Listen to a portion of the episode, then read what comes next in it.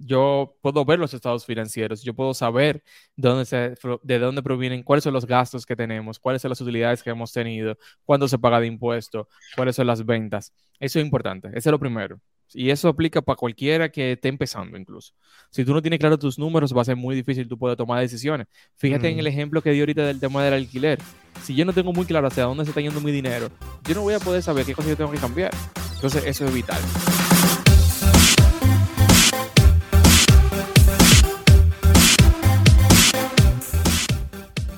Bienvenidos familia a un nuevo episodio de su One Talk Podcast. Por acá Enrique Canela como cada semana y feliz que estoy aquí con mi queridísimo mentor y compañero de crecimiento Alberto Aguilera. Alberto, ¿cómo estás? Cuéntemelo todo, don Enrique. ¿Cómo te sientes, hermano? ¿Cómo está todo por la capital dominicana? On fire, encendido. Tú sabes que nosotros, no sé qué, como que hay algo que no quiere que grabemos con Nicole, porque Nicole estaba por conectarse y algo ha sucedido aquí en la cabina. Que... Se, la, llevó el internet, no, no quiso que ella, que, estuviera con nosotros. Háblanos de nuestro invitado de hoy, Enrique. Sí, ah, sí, si entra, si entra, la dejamos entrar. Háblanos de nuestro invitado de hoy. Así es, pues hoy tenemos el privilegio de contar con la presencia de un joven experto en el área de finanzas. Él es fundador, co-host de otro podcast también espectacular en el tema financiero que se llama Números Verdes. Es asesor financiero y apoya a cientos de personas a dominar sus finanzas. Recibamos desde Santo Domingo a Manuel Vilches, mi hermano, bienvenido. Muchísimas gracias. Para mí un placer poder estar aquí con ustedes. La verdad es que se ve una muy buena vibra en este equipo y eso, eso me gusta bastante y siento que las personas también lo, lo aprecian a través de sus oídos cuando escuchan estos episodios. O sea que para mí es un placer estar aquí con ustedes. Y para nosotros es maravilloso tenerte aquí, Manuel. Oye, me cuéntame un poco. Yo estuve viendo tus redes, me gustó lo que vi, pero habla un poco para las personas que nos están escuchando. ¿Quién es Manuel Vilches y a quién tú le sirves? ¿Cuál es tu, eh, cuál es tu servicio? ¿Cómo tú puedes ayudar a las personas que te sigan en, Instagram? Que luego te va a decir, tú no vas a decir cómo te van a seguir, pero cuéntanos de Manuel Vilches. Claro, mira, bueno, primero yo soy un joven que no tenía la vena de emprendedor desde, desde un inicio, para nada, ni vengo de una familia emprendedora, dueña de negocio. Sin embargo, em, después que duré varios años trabajando en la banca, y, aparte de haber estudiado administración de empresa en su momento, sí se me despertó 100% la vena del emprendimiento. Y yo dije, mira, este, yo estoy muy joven y este es el momento de poder hacer ese tipo de cambios que tengo que hacer. Y a raíz de ahí, bueno, nace esa, esa vena emprendedora y pudiera decir que soy un joven emprendedor que al mismo tiempo tiene un interés eh, genuino de poder ayudar a las personas con sus finanzas. Porque ustedes se preguntarán, contra, pero ¿por qué? O sea, tantas cosas que se pueden hacer, tantos negocios que se pueden hacer, ¿por qué las finanzas? Y déjenme explicarle un poquito de dónde nace todo esto. Primero, yo trabajaba, he trabajado en diferentes eh, bancos de, de la República Dominicana en un área que quizá la gente no la domina, no la entiende ni siquiera mucho, pero es el área de análisis de crédito. Análisis de crédito es el departamento que se encarga de revisar tus informaciones financieras e informaciones morales, digámoslo así, para ver si te prestan dinero o si te dan una tarjeta de crédito, por ejemplo. En mi caso, toda mi experiencia ha sido en la parte de empresas y empresas y negocios. Entonces, yo veía algo muy interesante y era que a nivel de empresas, cuando yo evaluaba la empresa para ver si le íbamos a prestar eso o si le íbamos a dar otra facilidad porque le convenía, porque también servimos un poco como asesores, era que la empresa le iba muy bien, pero a veces el dueño del negocio, que tiene que ser garante de esa facilidad, de ese préstamo, de, ese eh, producto financiero que le, que le vamos a, aprobar, no tenía tan, tan buen número tenía un mal manejo financiero, tenía deudas eh, muy, muy altas y, e incluso llegaba a pagar eh, moras porque no pagaba tiempo.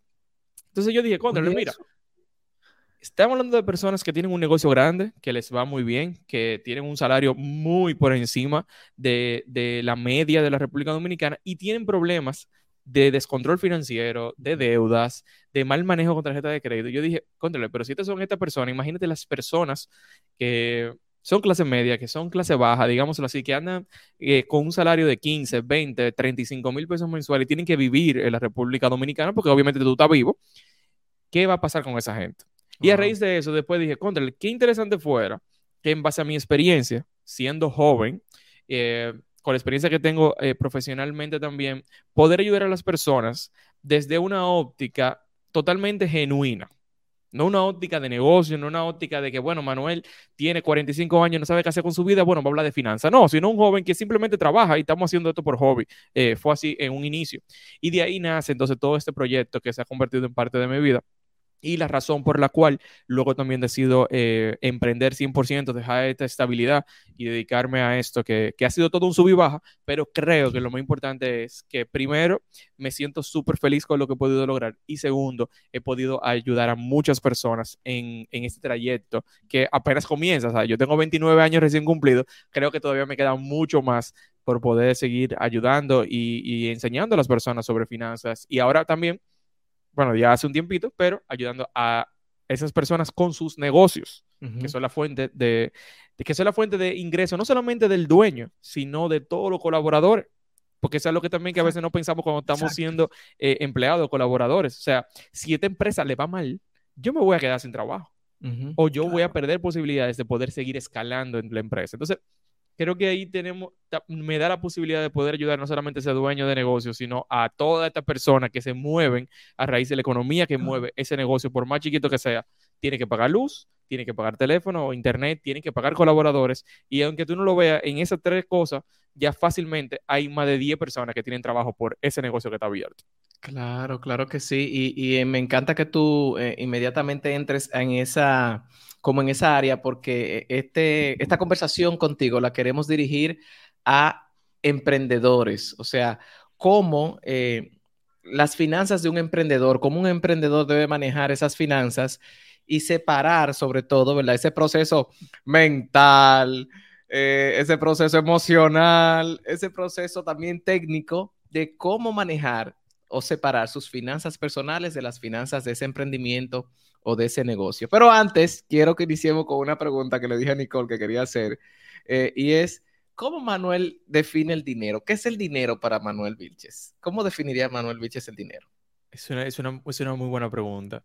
Y mira, el dinero yo lo veo como algo que te permite alcanzar cosas. O sea, yo lo veo como parte del camino, pero no como el destino.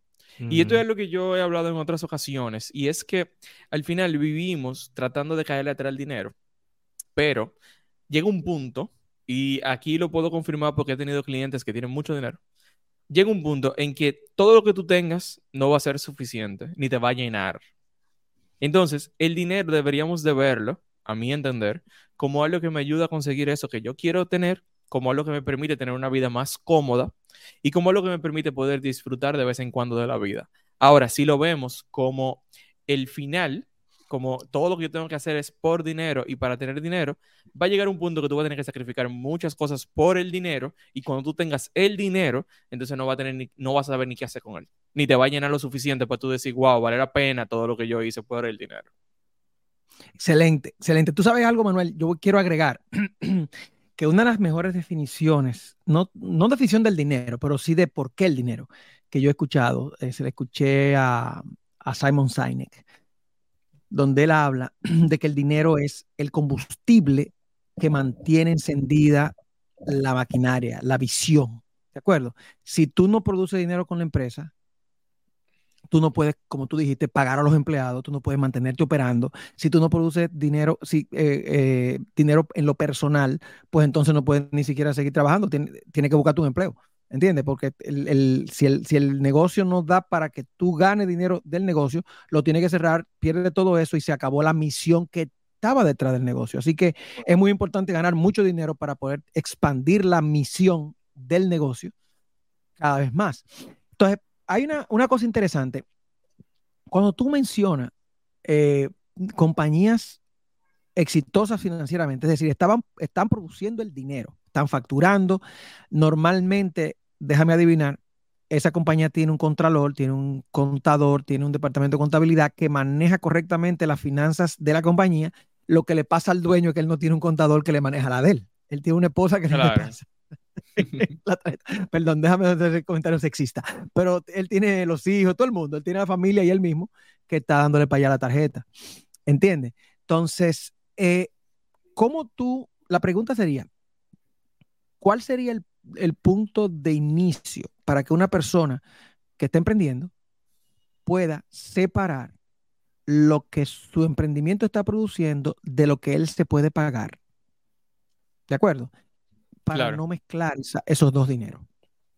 Sí, mira, lo primero que tengo que dejar muy claro aquí, que todo lo que yo pueda decir es un proceso y que no es fácil. Y lo puedo hablar de mi propia experiencia. Entonces, lo primero que tenemos que tener muy claro es que al momento de emprender, desde antes de emprender o el día que tú decidas hacerlo, tú tienes que tratar de que ese sea tu misión principal a nivel financiero.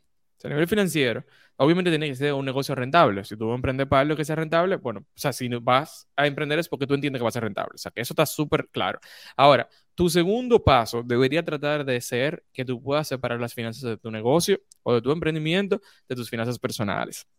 Eso es difícil, es todo un proceso. Pero, mm. pero, pero, todo en la vida tiene sacrificios, señores. Yo creo que eso es lo que tenemos que tener muy claro. Nada ni nadie va a lograr las cosas fáciles y si lo logra fácil es porque no lo está haciendo de manera legal o se está volando pasos. Y aquí te puedo dar un ejemplo muy clásico, un breve paréntesis. Conocemos personas o hemos escuchado de personas que ganaron mucho dinero en la pandemia vendiendo mascarilla, por ejemplo. Ahora, eso fue un negocio, o sea, eso fue un negocio momentáneo. Eso no es un negocio a largo plazo. Entonces, los negocios no suelen dejar tanto dinero rápido. Si te deja rápido, evalúa lo que tú estás haciendo. Entonces, como eso es todo un proceso y probablemente de manera inicial tú vas a tener que vivir de esto porque tú vas a dedicarle todo tu tiempo y tu esfuerzo a esto, que no vas a poder tener otro, otro trabajo, la idea es de que tú tengas que, como de lugar, disminuir tu estilo de vida. La parte más difícil. Y te lo está diciendo una persona, una persona que puedo considerarme privilegiado porque no tengo hasta este momento, todavía porque no me he casado, no tengo gastos de la casa. Por ejemplo, yo vivía en la casa de mis padres y simplemente yo vivía ahí. Yo no aportaba para nada, no aporto para nada todavía. Ahora, ¿qué pasa? Cuando yo trabajaba en el banco, antes de dedicarme 100% al emprendimiento, como les comenté ahorita, yo tenía un buen sueldo. Entonces, cuando tú tienes un buen sueldo y tú no tienes gastos fijos obligatorios como pagar un préstamo, como pagar un alquiler, como pagar la luz, como pagar tu comida, el supermercado, etc., que, son, que suele ser un gasto muy grande, todo, todo mi dinero era para mí. Yo pagaba mi carro, pagaba mi gasolina y pagaba mis gustos. Quiero, o sea, estoy diciendo esto porque estoy, bien, estoy hablando de la mejor posición, que es la posición donde tú no tienes gastos eh, así, obligaciones muy grandes. Pero para mí fue muy difícil disminuir mi estilo de vida. Porque no era lo mismo que yo pudiera irme yo me pudiera ir dos veces al año de, viaje con lo que yo ganaba, porque yo no tenía gastos fijos. Ahora, tener que cambiar eso, tener que salir menos, tener que comprarme ropa más económica, quizá, no poder cambiar mi carro, porque no me da el dinero suficiente, son parte de los sacrificios que hay que hacer. Este es el mejor escenario. Imagínense que ahora. déjame decirte algo ahí todavía más básico. Salí menos veces los fines de semana, porque todo lo que tú dijiste son cosas más, pero ese día a día que no parece que el hamburguito, el miércoles hamburgues, el martes hot dog, el, el, jueves traguito, el viernes discotequita, cuando tú sumas eso, eso es más que un viaje. golpe. Exacto. claro. Entonces, ¿por qué yo digo esto? Porque entonces tú tienes, si tú decidiste emprender y dedicarte 100% a esto y dejar tu trabajo, entonces tú tienes que hacer sacrificio de alguna manera u otra. Y esos sacrificios son lo que te van a permitir entonces a ti poder lograr eso que tú que queremos lograr, que es poder poner un sueldo. Porque mientras tu estilo de vida sigue estando alto y el negocio, todo lo que deje, tú te lo comas, nunca te vas a poder poner un sueldo a ti. Y siempre tú vas a vivir del negocio. Y hasta ese momento está todo bien. El problema es que estamos hablando de un negocio que, les va, que le va a ir bien. Entonces llega un punto en el negocio que tú tienes que hacer inversiones. Tú dirás, contra, no hay que hacer tantas inversiones. Eso no es tan así porque mi negocio no necesita inversión. Está bien. A tu negocio le está yendo muy bien, pero ahora tienes que contratar una oficina porque tú tienes muchos colaboradores que te ayudan. Nada más piensa que una oficina, tú vas a tener que buscar tres meses de alquiler de un golpe porque tienes que pagar el depósito más un mes por adelantado. Ya eso es una inversión que si tú no tienes el dinero, tú vas a tener que financiarla o, posponerla. Entonces siempre van a haber inversiones, van a haber inversiones en publicidad, en lo que sea y para eso tú necesitas dinero. Entonces, aquí viene un punto muy importante en los negocios. Si tú tienes tu emprendimiento, le está yendo bien, pero tú te comes todas las ganancias todos los meses para poder sostener ese estilo de vida que tú quieres sostener, entonces cuando llegue el momento de hacer inversiones, tu negocio no va a tener dinero para hacer inversiones. Entonces, esa es la importancia de tú poder separar las finanzas de tu negocio de tus finanzas personales y tratar de ponerte un sueldo lo más rápido posible para que tu negocio pueda crecer y que tú puedas seguir viviendo un estilo de vida. Paréntesis adicional. Si usted no está dispuesto a sacrificar su tiempo y su estilo de vida, mi recomendación es que no emprenda, por si acaso. Ser asalariado, ser asalariado no es malo. Conozco muchas personas asalariadas, tengo muchos clientes asalariados que le va muy bien, mejor que a mí, y, eso no está mal. Entonces, no todo el mundo tiene que emprender, pero si usted tomó esta decisión, debería ser responsable para que pueda lograr eso que tú quieres. Excelente. Y tú sabes que, Manuel, en ese mismo orden de, eh, usar los, los, ingresos del negocio, eh, según tu experiencia, ¿hay alguna proporción al momento de tú usar ese, ese ingreso del negocio? Por ejemplo, que tú digas, ok, si el negocio produce X, págate un tanto por ciento. ¿Cómo, cómo ir haciendo ese proceso? Quizás cuánto ir eh, ahorrando, porque por ejemplo a nivel personal se recomienda tener un fondo de, emergencias a nivel personal. Para negocio igual, ¿cómo sería? Háblanos un poquito de ese, de ese proceso de alguien que, ok, dijo, sí, está bien, yo entiendo que debo dividir mis finanzas personales del negocio o que lo, del negocio, lo que el negocio produce es del negocio. Ahora, ¿cómo, cómo distribuyo ese, ese flujo que está entrando al negocio? Claro, mira, lo primero es que si tú vas a ser emprendedor y tú tienes obligaciones de gastos y tu única fuente de ingreso va a ser el emprendimiento, lo ideal es que tú tengas un buen fondo de emergencia. Un buen fondo de emergencia de que esté por lo menos muy cerca de seis meses de tus gastos fijos. Porque un negocio no va a tener ingresos fijos probablemente, sino que va a tener muchos ingresos variables. Y puede ser que debido a tu negocio, por ejemplo, el mío, que tiene que ver mucho con finanzas, asesorías, en diciembre es un mes muy malo para mí. Porque la gente no está en finanzas, no está en tomar cursos, no está en tomar charlas, no está en coger asesorías. Entonces, quizás a una persona que vende productos del hogar, diciembre puede ser un mes muy bueno. Entonces, tú vas a tener meses buenos y meses malos siempre. Y para eso tienes que tener un fondo de emergencia para tú poder mantener tus gastos básicos, porque imagínate que tú no puedas pagar el alquiler de tu casa o los servicios básicos. Eso es lo primero. Con relación a las ganancias y cómo distribuirlas. Miren, la verdad es que algo que... Eh, eh, la verdad es que esto es muy variable. O sea, aquí pudiéramos, pudiéramos tener opciones. Opción número uno, tú pudieras tomar el 50% de la ganancia de tu negocio. Y puedes decir, bueno, ok, la mitad de lo que yo me gane cada mes va a ser mío y la otra mitad va a ser del negocio. Si todavía tú no tienes una estructura tan grande.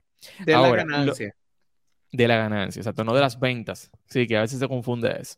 Otra cosa, si usted es emprendedor, no tiene una empresa todavía, abre una cuenta de ahorro aparte para que tenga una cuenta del emprendimiento y una cuenta personal.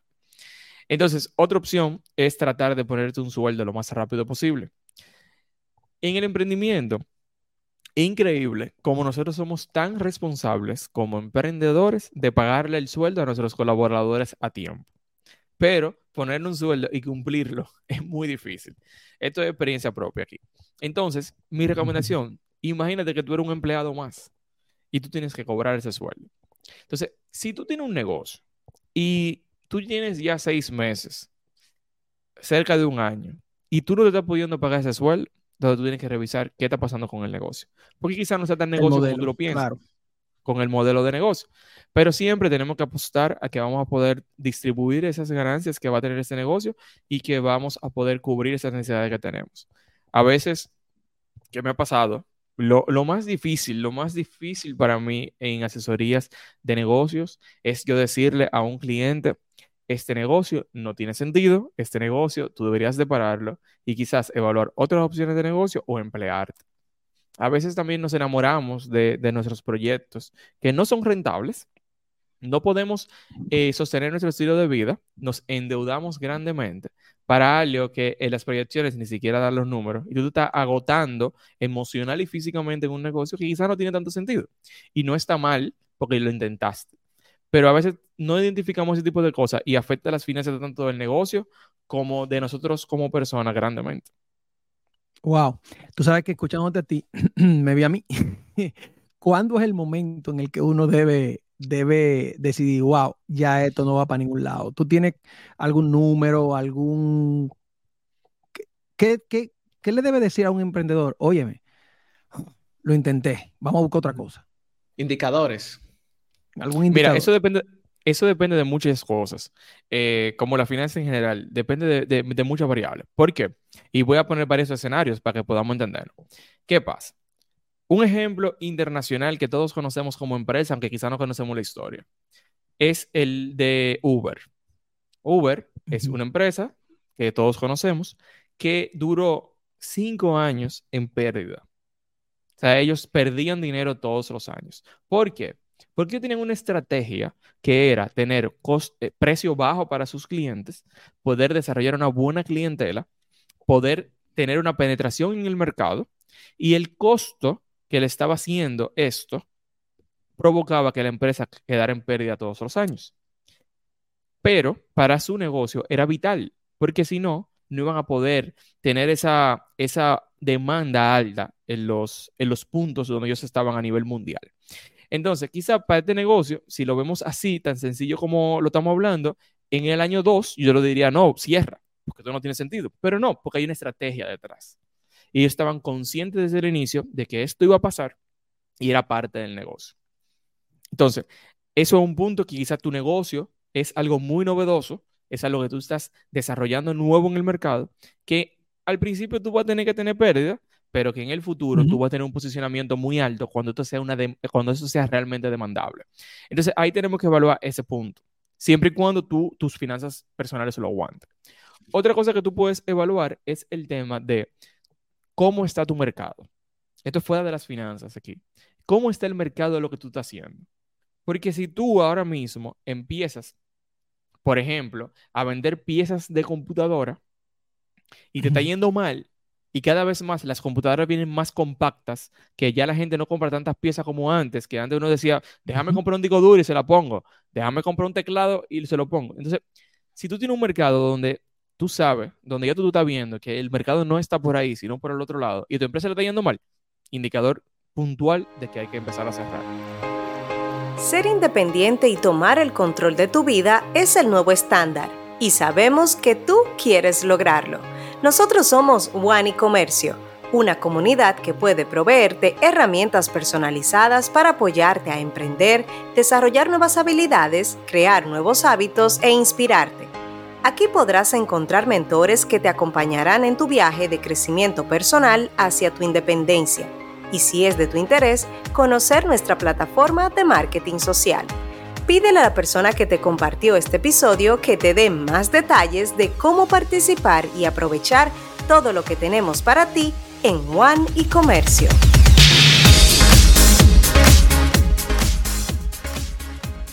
Entonces, eh, otra cosa, un ejemplo súper super clásico, por lo menos aquí en República Dominicana, el tema de las tiendas, no voy a mencionar las marcas porque todavía están, pero estas empresas que se dedicaban a hacer impresiones, antes había una demanda gigante de impresiones para trabajos de la universidad, para trabajos del colegio. Yo me acuerdo, yo en el colegio eso era una vez, tres veces al mes por lo menos.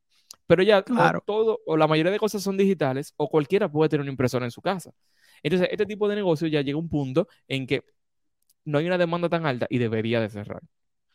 Otra cosa que puede ser, por último, hay un ejemplo, es, antes de tú tomar esta decisión, haz unas proyecciones financieras reales toma en cuenta lo que ha pasado anteriormente, evalúa por qué tú estás teniendo pérdidas en el pasado y revisa qué tú puedes hacer con unas proyecciones sencillas, ingresos, costos y gastos, para que esas pérdidas se disminuyan.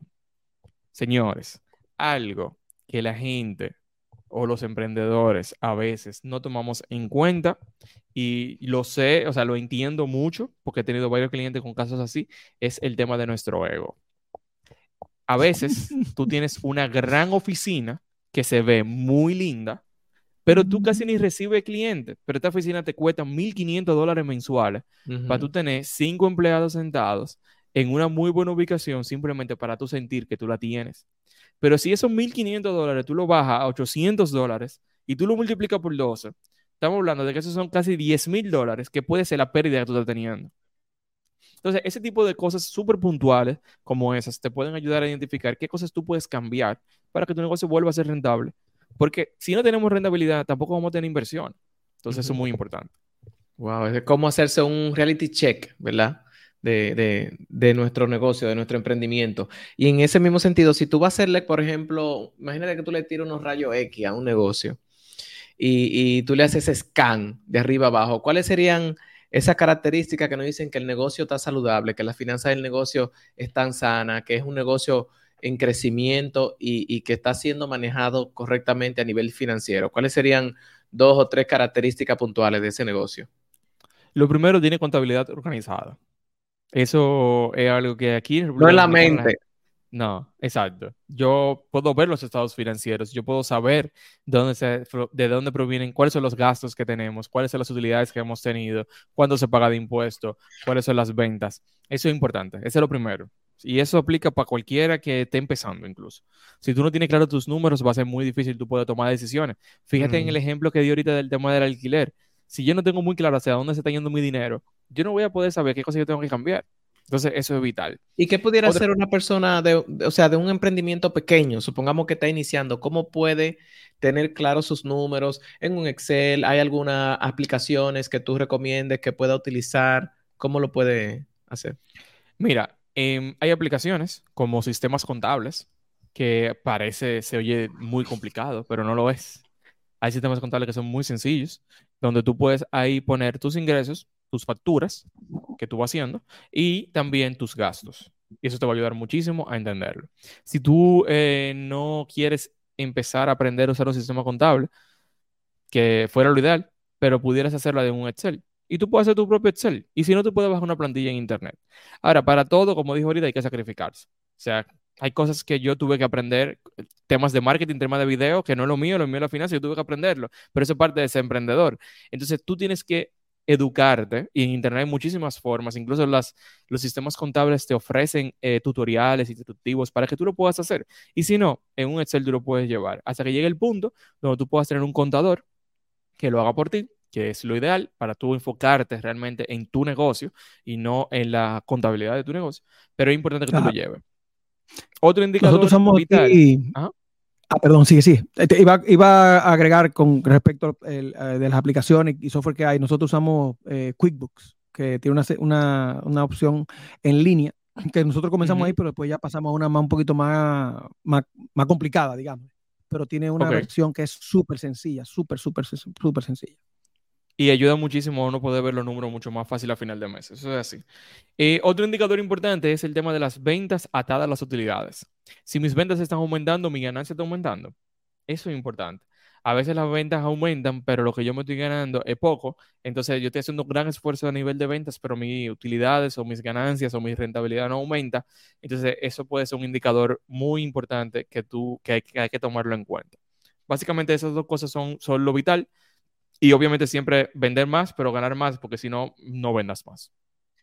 Sí, sí, sí. Tú sabes que hay modelos de negocio que son complicados, Manuel. Yo tenía una franquicia de, una, eh, de celulares en los principios del 2000, 2002, 2003. Y era una locura. Fue, al final, cuando lo vendí, fue, fue muy rentable, o sea, cuando tú lo ves en, el paquete. Pero era una locura porque adquirir una cuenta, una, una, una línea, a mí me costaba 500 pesos. O sea, si yo vendía mil líneas, tenía que buscar 500 mil pesos de lo mío para esperar que me fueran pagando. Y a veces hay modelos de negocio que son complicados. Y si tú no tienes una persona que te sepa ayudar, posiblemente te puede decir, por ejemplo, había veces que la contadora me decía, oye, no venda más. Pues no tenemos más cash flow, no tenemos más dinero para pagar comisiones, para eh, eh, continuar con el gasto que es adquirir la línea.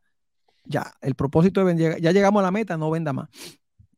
Y yo creo que quizá la parte del, a lo que trajo, traigo a colación esto, es que no importa lo pequeño que sea un, negocio, y quiero que ahí tú me, me, me dé guía, necesita que tenga una asesoría financiera. Muchas veces la gente dice, yo todavía no estoy para pagar contador, yo todavía no tengo costos para, o sea, volumen, vamos a ponerlo así. ¿Qué ideas tú le das a estos emprendedores que tienen un pequeño negocio, que sienten que no pueden pagar por una asesoría financiera, pero entonces a los tres años o a los dos años, a los nueve meses, normalmente pasan años, a los dos años le cae arriba impuesto interno, en el caso de la República Dominicana, aquí el IRS, que se está están los dos igualitos, de que no creen en nada ni en nadie, y te explotan. Tú dices, pero yo no sabía, ellos no tienen que ver con que tú no sabías. Tú tienes que saber, si tú emprendes, tú tienes que saber. Entonces, ¿qué consejo tú le das a una persona para que aún no eh, le pasa mucho a, los emprendedores de nuestra comunidad, Enrique, que como es un negocio personal que no tiene infraestructura, no tiene nada, todo está junto, todo está junto, todo está junto, y de repente un día ellos se dan cuenta que no, que no estuvieron pagando ITEVI. Nada más y nada menos. Esa, esa, esa, esa bobería. Claro. ¿Entiendes? Entonces, ¿cómo, ¿cuáles son opciones que tú le darías a estas personas para que se organicen desde que su negocio es pequeño, que sabemos que no tienen mucho presupuesto para tener quizá un contador full time, a veces ni siquiera para una, para una eh, asesoría consistente, o sea, constante. Pero ¿qué, ¿qué, consejo tú le darías? Claro, bueno, mi menú te refieres al tema de las igualas contables e impositivas y ese tipo de cosas. Y aquí, consejo número uno, em, tú tienes que poner esto como parte de tu inversión. O sea, si tú tienes que, para tu negocio, tú tienes que comprar 100 mil pesos de inventario, eh, lo que sea que tú vayas a vender, tú también deberías tener una asesoría de, impuestos, por lo menos una asesoría. Ahora, en la parte de impuestos, en la República Dominicana tenemos la opción, tanto para personas físicas como para empresas o personas jurídicas, de declarar a través de un régimen simplificado de tributación, em, RST, régimen simplificado de tributación. La ventaja de este régimen es que la ventaja principal, eh, respondiendo a tu pregunta, es que tú no necesitas hacer, no necesitas hacer declaraciones mensuales, por lo que mm. tú te vas a ahorrar o no vas a tener ese compromiso de gasto mensual con una iguala impositiva. Esto puede ser una opción que puede ayudar muchísimo. La verdad es que cuando uno está empezando me parece fenomenal porque te quitas esa carga de arriba a nivel de gastos y de responsabilidades mensuales y tú simplemente declaras una vez al año. Ahora, si, si yo creo muchísimo en las asesorías. No estoy diciendo que tú necesites una asesoría todos los meses, pero si tú vas a poner un negocio, tú vas a hacer algo importante. Nadie pone un negocio sin salir a preguntar, ¿verdad? Todo el mundo tiene que saber. Tú preguntas a alguien. Si un amigo de ustedes va a hacer un podcast, le va a preguntar, ¿cómo le está yendo tu podcast? ¿Qué cosas ustedes están haciendo? Uno siempre pregunta. Y más el dominicano, que tiene una peculiaridad, y que a nosotros nos gusta ayudar. O sea, yo me siento bien cuando te ayudo en algo sin que tú me pagues. Entonces, es importante de que uno también investigue esa parte, porque los impuestos son una realidad. Entonces, investiga, si no tienes a nadie que te pueda responder, por lo menos haz el esfuerzo y búscalo en internet. Y si no, trata de buscar una asesoría impositiva y míralo, míralo, no como un gasto para tu negocio, míralo como una inversión. Es una inversión inicial, como esa inversión que tú haces para que te hagan el branding de tu Instagram, en el negocio, es parte de, emprender. Entonces, éntralo dentro de tu presupuesto de inversión y si puedes y entiendes que es necesario, entonces también toma una de finanzas. Porque al final de la jugada, todos los negocios quieren ganar dinero y tienen que saber administrar ese dinero. Entonces puede ser que tú seas muy bueno como decorador de interiores, diseñador de interiores, por ejemplo, pero no tienes experiencia en finanzas e impuestos y eso te puede ayudar bastante. Entonces creo que eh, eso, eso es vital. Lo vería como una inversión 100%. Y como tú dices, Alberto, eso tiene un costo financiero muy alto cuando tenemos deudas con, la DGI. Totalmente, porque ahí eso no, no hay fallo. Es sí o sí, hay que resolver. y con mora. Sí. Y a nivel interno, ya menos, digamos que menos técnico y más en, la parte de mentalidades y, y creencias. ¿Cuáles serían esas mentalidades y creencias que tú has identificado que a lo mejor le impiden a un emprendedor despegar financieramente? Mira, la principal mentalidad que yo he podido ver eh, para, para el tema financiero es entender que no somos merecedores sea, yo no me merezco tanto, yo no puedo llegar tanto. Y eso mismo, señores, es increíble. Ese tema de la mentalidad a mí me encanta. Yo creo que yo voy a estudiar psicología en algún momento de la vida. Pero... me avisa, me avisa, estudiamos juntos. Sí, sí, sí, lo, lo, he pensado. Pero el tema de la mentalidad es increíble porque a veces mm, me llegan buenas ideas de negocio y negocios que ya están operando y simplemente necesitan cosas puntuales como no, no simple, obviamente, pero necesita cosas puntuales como dedicarle más tiempo al negocio.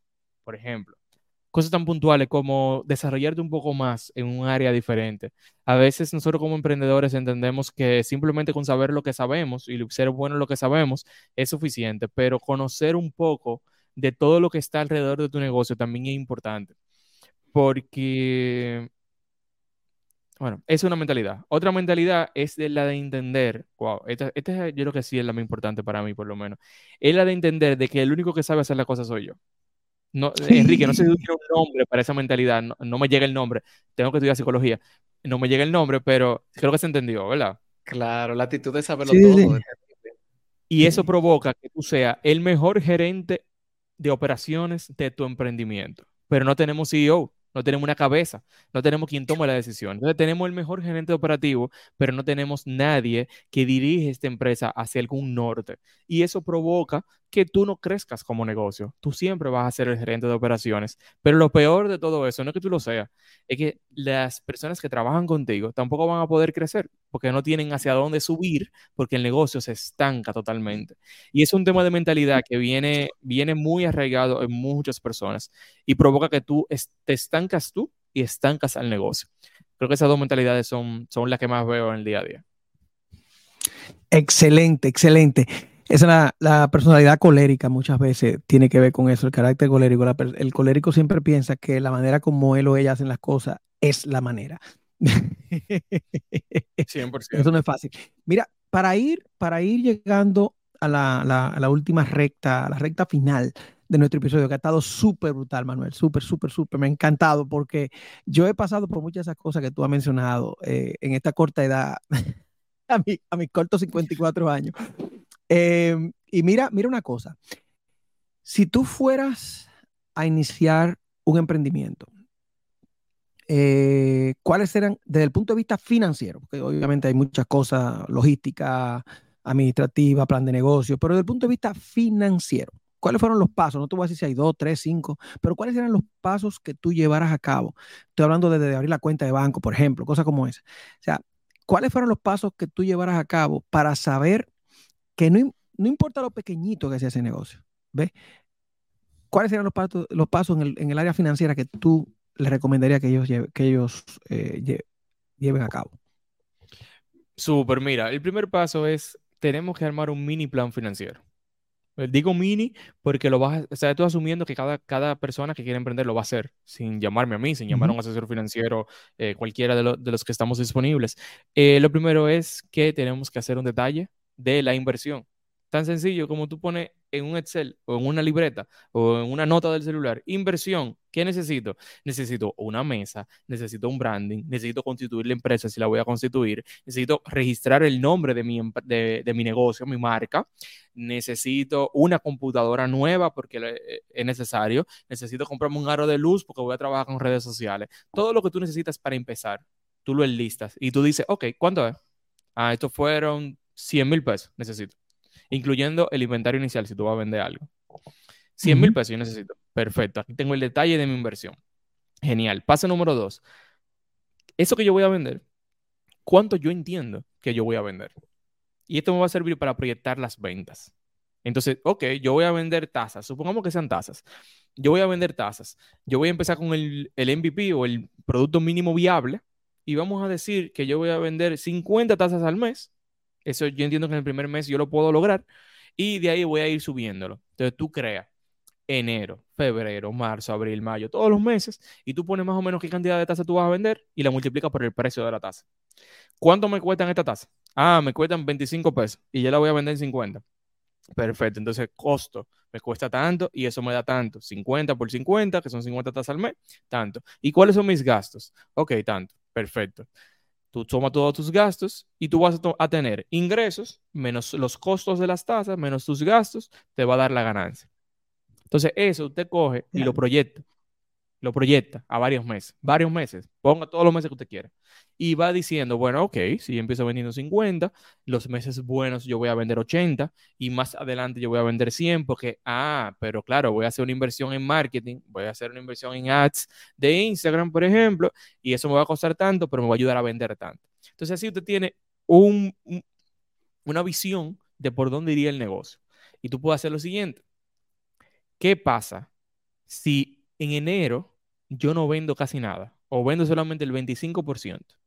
Ah, pero mira, si yo vendo esto, entonces me da una pérdida de 3 mil pesos. Ah, perfecto, porque tú estás claro de para dónde tú vas. Entonces, estas dos cosas te va a decir algo muy, dos cosas muy importantes. Uno, ¿cuánto dinero necesito para empezar? Y número dos, ¿cuánto este negocio me puede dejar en el futuro? ¿Y en qué momento yo voy a poder ser rentable? ¿Y cuánto yo tengo que vender para llegar al punto de equilibrio? Para no ganar ni perder. Eso mm. tan sencillo como eso te va a permitir llegar a ese número. Y creo que eso es vital para cualquier negocio. Incluso ahora mismo estoy evaluando un negocio que la persona que me lo está presentando, yo le dije, no vengas a, donde mí sin que tú tengas eso listo. No quiero que hablemos del negocio. Porque después yo me encariño con el negocio y el negocio financieramente no deja dinero. Entonces no podemos invertirle tiempo y esfuerzo a algo que no va a dejar dinero. Entonces eso es vital. Eso es vital para cualquiera que quiera emprender. Y aunque sea difícil, tú tienes dos opciones. Uno, tratar de hacer ajustes, cambios o mejoras si ese proyecto no te deja lo que tú quieres que te deje. O número dos, cambiar de, idea de negocio.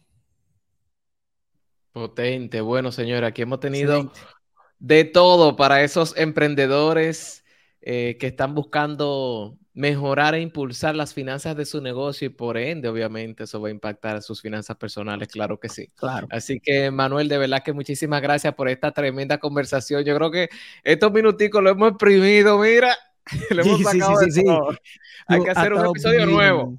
De verdad que sí. Bastante provecho. Cuéntanos, Manuel, un último consejo, un último mensaje que tú quisieras darle a todos los emprendedores que están escuchando eh, específicamente en el área de sus finanzas? Un último consejo para que se queden con él.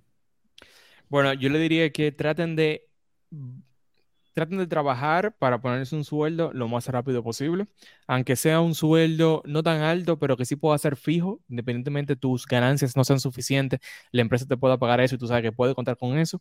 Y antes de iniciar cualquier proyecto, haga un análisis breve financiero y usted le puede dar para atrás y para adelante este episodio donde yo lo expliqué de manera sencilla, porque no es chulo como emprendedor, sobre todo si es tu primer emprendimiento, de que tú puedas hacer ajustes a tiempo versus tú después de tres, seis, un año, tres, seis meses, un año, darte cuenta de que ese negocio realmente nunca valió la pena y tú lo hubiese podido ver desde el inicio con proyecciones financieras.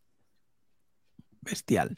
Bueno, mi gente, pues aquí lo tuvieron nuestro amigo Manuel Vilches con un montón de conocimiento, de experiencia y tips para ti que estás emprendiendo y que quieres hacerlo correctamente en todas las áreas y sobre todo en el área financiera. Así que nos despedimos aquí. Recuerda, mientras estás escuchando el podcast, tira, toma una foto, una, una foto de pantalla, un screenshot y taguea a Enrique Canela, a Aguilera Alberto. Manuel, ¿cuáles son tus, tus redes sociales, tu, tu cuenta de Instagram? Manuel Vilches, con B corta y doble Z. Y doble Z, Manuel Vilches ya ustedes saben, Manuel Vilches, Enrique Canela y Aguilera Alberto y obviamente comunidad underscore one para que estés eh, tagueando también al podcast. Esperamos que lo hayas disfrutado, que hayas aprendido mucho y nos mantenemos en contacto. Saludos. Yeah, baby, yeah. Felicidades por llegar aquí. Si conoces a alguien que este episodio le puede ser útil, compártelo. Y si quieres conocer más sobre nuestra comunidad, cómo ser parte y hacer negocios a través de ella, contacta a la persona que te envió este podcast. Hasta la próxima.